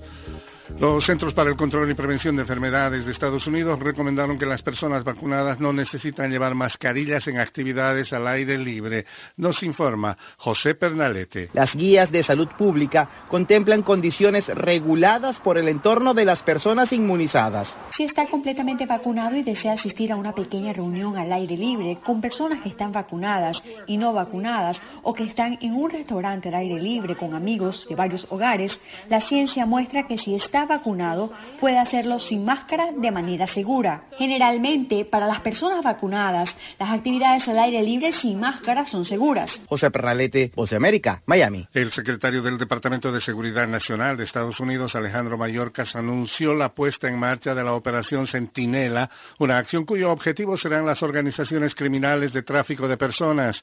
Las organizaciones criminales transnacionales anteponen los beneficios a la vida humana con consecuencias devastadoras, denunció Mayorkas, citado en un comunicado.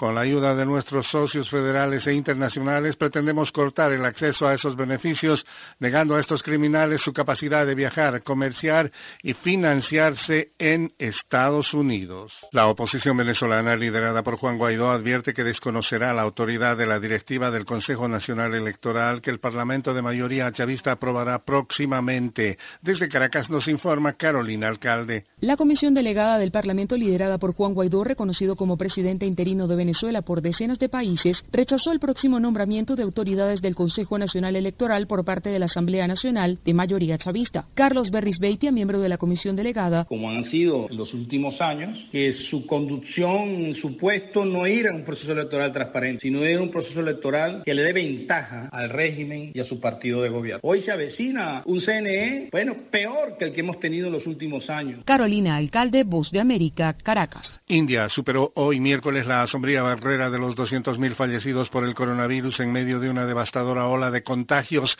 que arrasa tanto en las ciudades densamente pobladas como a las zonas rurales y abruma un sistema sanitario, lo que eleva el total de víctimas mortales en India a 201.187 fallecidos. El presidente de Estados Unidos, Joe Biden, y reguladores de salud anunciaron que las personas completamente vacunadas en este país pueden participar de manera segura en actividades al aire libre sin tener que usar máscaras, pero que deben continuar usándolas en los espacios públicos cuando y donde sea necesario. El anuncio se produce cuando más de la mitad de todos los adultos aquí en Estados Unidos han recibido al menos una dosis de la vacuna COVID-19 según datos de los Centros de Estados Unidos para el Control y la Prevención de Enfermedades. Biden sostiene que el nuevo consejo es el resultado de las medidas que se han tomado en el país para combatir el coronavirus, pero agregó que las máscaras aún deben usarse en grandes multitudes. Los expertos han considerado que el uso de mascarillas es una de las maneras más efectivas de controlar la transmisión del coronavirus. Los CDC calificaron las nuevas pautas como un primer paso para ayudar a los estadounidenses completamente vacunados a reanudar las actividades que habían suspendido debido a la pandemia. Los nuevos casos de COVID-19 disminuyeron 16% en la última semana, ya que Estados Unidos superó 140 millones de personas que han recibido al menos una inyección de vacunas de Pfizer BioNTech, Moderna o la de una sola dosis de Johnson Johnson. Alejandro Escalona, Voz de América. Desde Washington vía satélite y para Omega Estéreo de Panamá hemos presentado Buenos Días América. Buenos días América, vía satélite desde Washington. La mejor franja informativa matutina está en los 107.3 FM de Omega Estéreo, 530 AM. Noticiero Omega Estéreo presenta los hechos nacionales e internacionales más relevantes del día. 7.30 AM. Infoanálisis. Con entrevistas y análisis con los personajes que son noticia. De 8 y 30 a 9 y 30 de la mañana. Sin rodeos. Con Álvaro Alvarado. De lunes a viernes. Por Omega Estéreo. Problemas de tierra, accidentes graves, reclamos a aseguradoras, incumplimientos de contratos, reclamos de herencias, todo asunto civil y penal, consulte al 6614-1445. Ahora contamos con el servicio de asesoría, confección de pliegos de cargos, impugnación y defensa en materia de contrataciones públicas. 6614-1445.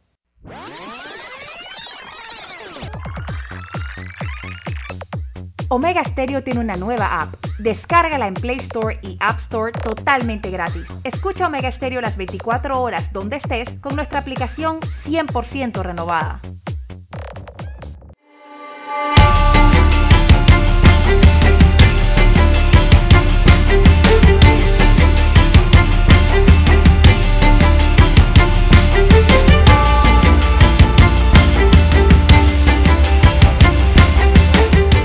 Juzgado tercero liquidador negó un incidente de nulidad presentado por la defensa del abogado Rances Owen como parte del proceso que se le sigue en la Fiscalía Séptima Anticorrupción por supuestas irregularidades en transacciones efectuadas por la sociedad YAL Offshore a través de una cuenta de inversión en la extinta Casa de Valores Financial Pacific así como está en un edicto colgado en la sede del juzgado con fecha del 19 de abril pasado y firmado por la jueza Valoisa Martínez.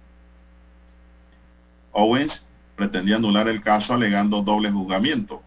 Según su defensa, los hechos investigados por la Fiscalía Séptima Anticorrupción también fueron investigados por la Fiscalía Decimotercera de Circuito dentro del proceso relacionado con la compra de acciones de Petaquilla Minerals la jueza Martínez basó su decisión en el artículo 85 del Código Penal que dice se considera delito la infracción repetida de una misma disposición penal cuando revele ser, ser ejecución del mismo propósito criminal.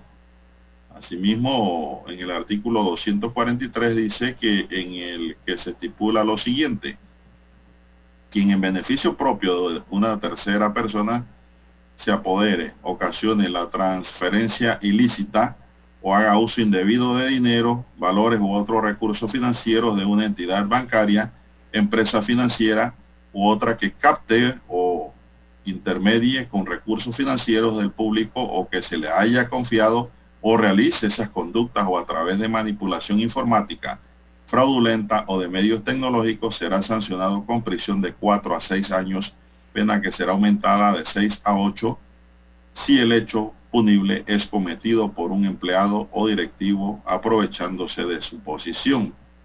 Esta investigación se inició a partir de una denuncia interpuesta el 12 de junio de 2015 ante el Ministerio Público por la Superintendencia de Mercado de Valores. Entonces lo que se decidió, pues el caso continuará. No hay nulidad, dice la jueza. Bueno, me imagino que vendrá la, la segunda instancia, ¿no? Vendrá una apelación, Lara. Bien, seguimos. Bueno, y hablando de estos temas, eh, don Juan de Dios, también tenemos que eh, hoy, hoy van a presentar lo que es el proyecto de extinción de dominio, una palabrita que hemos venido escuchando desde hace años, ¿no?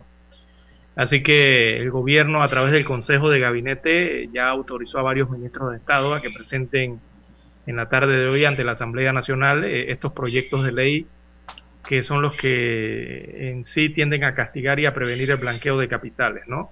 También eso tiene que ver con la evasión fiscal y, los temas relacionados al, crimen organizado.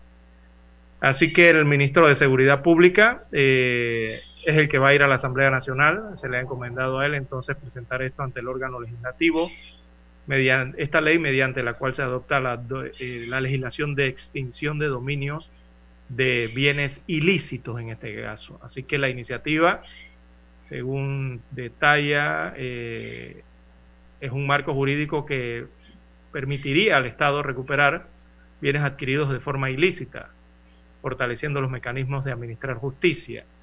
Y dice que esta iniciativa pretende reducir a su mínima expresión la capacidad financiera y económica del crimen organizado, el narcotráfico, creando un marco legal que permita contrarrestar la actividad criminal, quitándoles la capacidad operativa y financiera mediante el debilitamiento de su estructura organizacional. Hoy estará siendo presentado ese proyecto de ley de extinción de dominio ante la Asamblea Nacional. ¿Y, qué es la extinción de dominio? Palabrita que escuchamos mucho por ahí de hace años, ¿no? Precisamente eh, todos estos años en, que han venido todas estas investigaciones. Yo creo que en el 2014-2015, Kenia Porcel, la ex procuradora, no presentó un proyecto de esto. Eso se viene hablando hace rato, Lara. Pero e, ese proyecto no fue aprobado, yo creo. Sí fue presentado, pero no sé si fue aprobado o no, o, no sé si se tratará de este. Eh, bueno, la extinción de dominio es el proceso por el cual eh, se afectan los bienes de origen ilícito, ¿verdad, don Juan de Dios? ¿Qué es lo que uno hace cuando se da la extinción de dominio o, cuando se opta por esta eh, por este mecanismo? Bueno, es un tema del que se viene hablando Lara para tratar de eh, cortarle el ala o las alas económicas a los capitales ilícitos y a la actividad delincuencial en el país. En Colombia existe. y este es un instrumento jurídico con el que pues una persona puede perder el derecho de propiedad sobre bienes de origen ilícito o usados para cometer hechos ilícitos, es decir, permite el embargo Lara, de esos bienes también mientras dura la investigación. Eso es una forma de parar, ¿no? El narcotráfico y otras actividades ilegales que mueven mucho capital. Así que eso va para la asamblea. Yo creo que ahora sí la cosa se va a poner fea más de cuatro. Pero me imagino que por ahí saldrán ahora los testaferros. Que ser testaferro también es, es otro delito, Lara. Sí. Contra el blanqueo de capitales. Así que hay que tener mucho cuidado en eso, señoras y señores, y no caer. Ahora, esos capitales brujos, esos capitales ilícitos que están circulando, Lara, y que mueven el poder también, hasta político, hasta político, eh, siempre van a existir.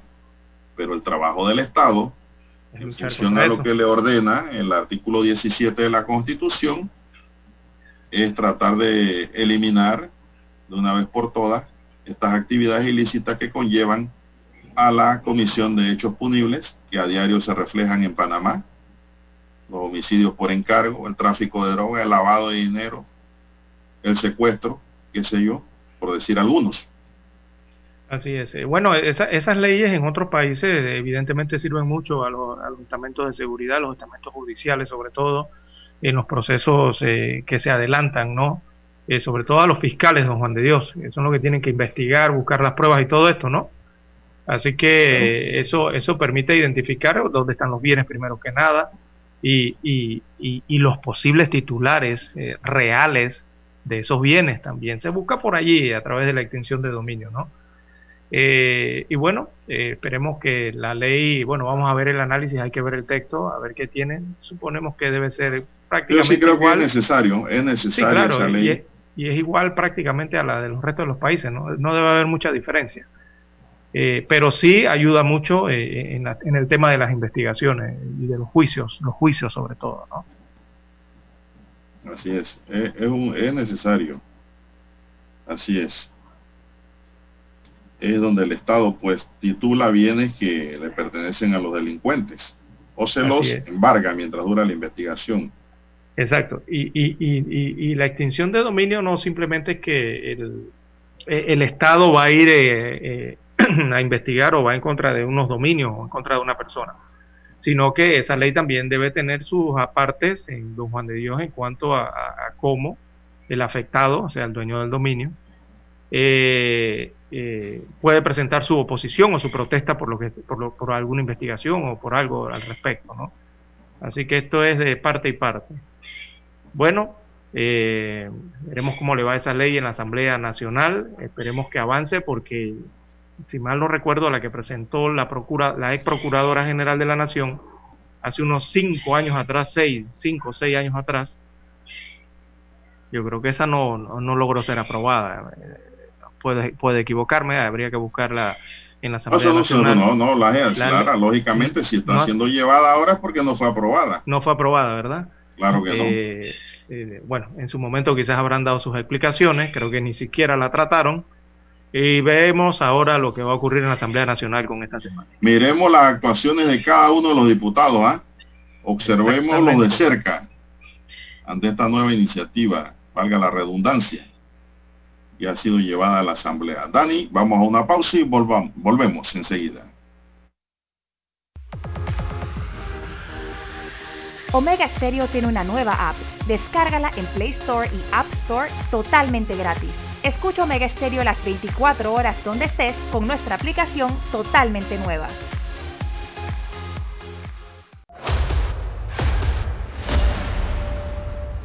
Desde los estudios de Omega Estéreo, establecemos contacto vía satélite con la voz de América.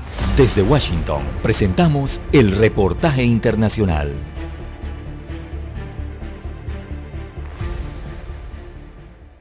Luego de que el presidente Joe Biden anunciara el retiro definitivo de tropas militares en Afganistán antes del 11 de septiembre, coincidiendo con el 20 aniversario del atentado de las Torres Gemelas y que más tarde provocó la invasión estadounidense a Afganistán, los legisladores estadounidenses interrogarán al enviado del presidente Biden a ese país para conocer detalles acerca del proceso. Ante la ausencia de presencia estadounidense en Afganistán, preocupa la protección de los derechos humanos básicos de las mujeres afganas en caso de que los talibanes islamistas tomen el control del territorio. Y el enviado especial para la reconciliación de Afganistán, Zalmay Khalilzad, testificará ante el Comité de Relaciones Exteriores del Senado en la primera audiencia pública del panel sobre la política de la administración Biden en Afganistán. Muchos miembros del Congreso no apoyan los planes del gobierno de traer de vuelta las 2.500 tropas que continúan en el país puesto que temen que ello cedería el control a los talibanes. Sin embargo, desde el Pentágono aseguran que tienen en cuenta todas estas premisas el portavoz de prensa del Departamento de Defensa, John Kirby, dijo.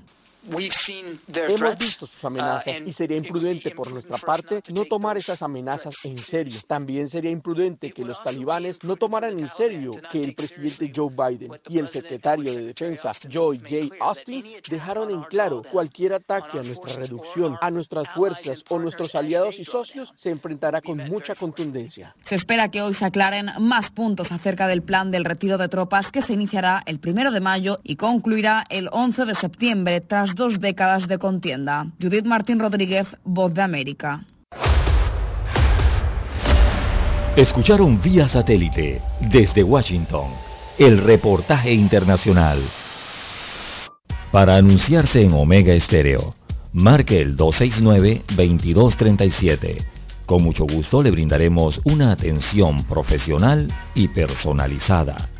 Su publicidad en Omega Estéreo. La escucharán de costa a costa y frontera a frontera. Contáctenos 269-2237. Gracias. Cosas que haré ahora de jubilado. Jugar con mis nietos y que Ñita les haga un comidón. Hacer 45 minutos en la caminadora. Conectarme por videollamada para hablar con Tony. Verme la nueva temporada de mi serie favorita. Cuando estás jubilado, los momentos en familia se disfrutan más. Pide tu préstamo personal de recién jubilado y recibe un bono gratis de hasta 350 balboas. Llámanos al 875-55. Credit Corp Bank. Cuenta con nosotros. Cálculo de interés sobre saldo. Tasa de interés nominal desde 6.60%. Tasa efectiva 7.60%. 25 años plazo. El bono aplica para los 100 primeros préstamos de 5.001 en adelante. No aplican refinanciamientos. Promoción válida del 12 de abril al 12 de mayo de 2021. Para más detalle de la promoción ingresa a www.creditcorban.com.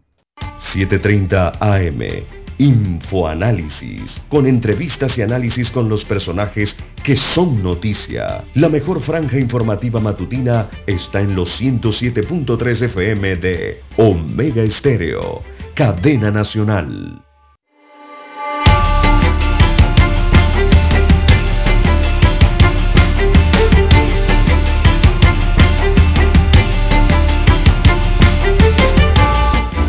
Bien, seguimos, continuamos.